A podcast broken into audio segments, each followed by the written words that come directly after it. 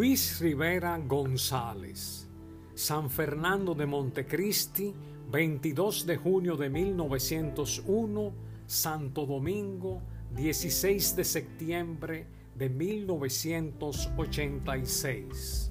De Clásicos Dominicanos del siglo XX por Julio César Paulino. Pianista, violinista, director de orquesta, compositor y arreglista musical, recibió las primeras lecciones de teoría, solfeo, piano y violín de parte de su padre, José Luis Rivera. Fue enviado a la ciudad de Santiago de los Caballeros para que continuara sus estudios bajo la orientación del maestro José Ovidio García, director del Centro Rafael Ildefonso Arte.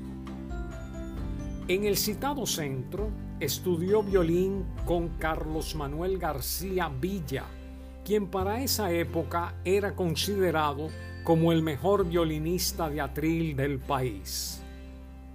Su rápido progreso en el estudio del difícil instrumento hizo que el director de la orquesta del centro lírico lo incorporara dentro de los primeros violines de la orquesta.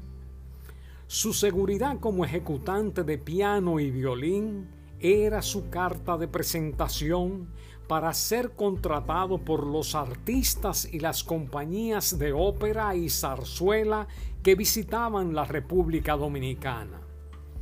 Con los cantantes Susana, Susano Polanco, tenor, Eduardo Brito, barítono, Catalina Jaques, soprano y Patricia Comprés, dirige en el Teatro Ideal de Santiago de los Caballeros en 1927 el cuarteto de la ópera Rigoletto de Verdi. En el año 1930 llega de gira al país el trío México Lindo, quien lo contrata para cumplir compromisos artísticos en México. De camino a la Ciudad de México, al pasar por Puerto Príncipe, donde tuvieron varias presentaciones, se le informó que los viajes a México estaban suspendidos. Ante esta situación, el trío optó por trasladarse a Cuba a presentarse en Santiago de Cuba, haciendo una serie de presentaciones a lo largo de toda la isla, hasta llegar a La Habana, de donde partirían a la Ciudad de México. Después de realizar varias presentaciones en La Habana, Luis Rivera, embriagado por la música cubana tan escuchada en Santo Domingo, como sus sones, danzonetes, rumbas y boleros, decidió quedarse en Cuba. Su capacidad musical en la capital cubana comenzó a descollar cuando el maestro Pedro San Juan, director de la Orquesta Filarmónica de La Habana, lo aceptó dentro de los primeros violines de la orquesta. Amadeo Roldán, violinista y solista de la orquesta, le dio clases de armonía y composición. Publicó su primer álbum de canciones y se le escogió para dirigir la orquesta que acompañó al gran tenor mexicano José Mojica. Pero si hay algo que destacar es su relación con el compositor y pianista Ernesto Lecuona, convirtiéndose en su más cercano colaborador fue asistente de director de la orquesta de Lecuona, arreglista y orquestador de su música, habiéndole orquestado sus zarzuelas Lola Cruz y El sombrero de Yarey, y muchas de sus obras más conocidas. En 1937 viaja a México con un grupo de artistas cubanos bajo su dirección. Durante seis meses se presentan en los centros más importantes de la Ciudad de México, principalmente en la XEW En el Folies Bergere estrena su revista Palavana Me Voy y la Unión Mexicana de Autores lo aceptó como miembro. De regreso a La Habana, tras sus éxitos en México, vuelve a integrarse a la orquesta Las Estrellas de Lecuona. En febrero de 1939 sale de gira con la orquesta Las Estrellas de Lecuona a una serie de presentaciones por el Caribe. En Puerto Rico se presenta como pianista y compositor en el Hotel Condado, el Teatro Paramount y en el auditorio de la Escuela Superior Central de la Universidad de Puerto Rico. Al terminar los compromisos artísticos en la isla de Puerto Rico, Lecuona y sus estrellas parten hacia Venezuela, mientras el maestro Rivera decide viajar a Santo Domingo a visitar a sus familiares y amigos, comprometiéndose a encontrarse en Venezuela con Lecuona y la orquesta.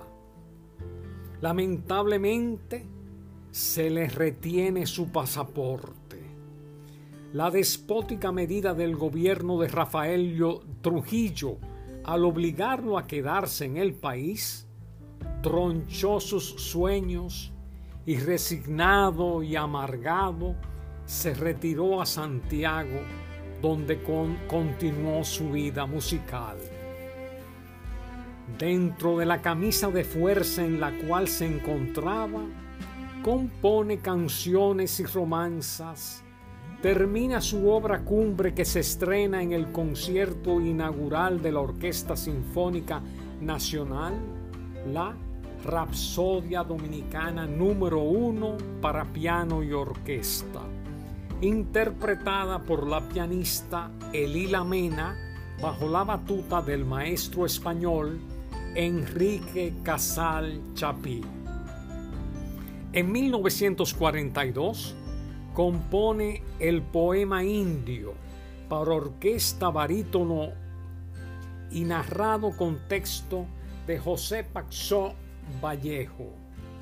En noviembre de 1947 fue designado profesor del curso superior de solfeo y armonía del Conservatorio Nacional de Música, donde fundó el coro de dicha institución que a partir de 1954 pasaría a ser el coro nacional bajo la dirección del maestro español Juan Urteaga.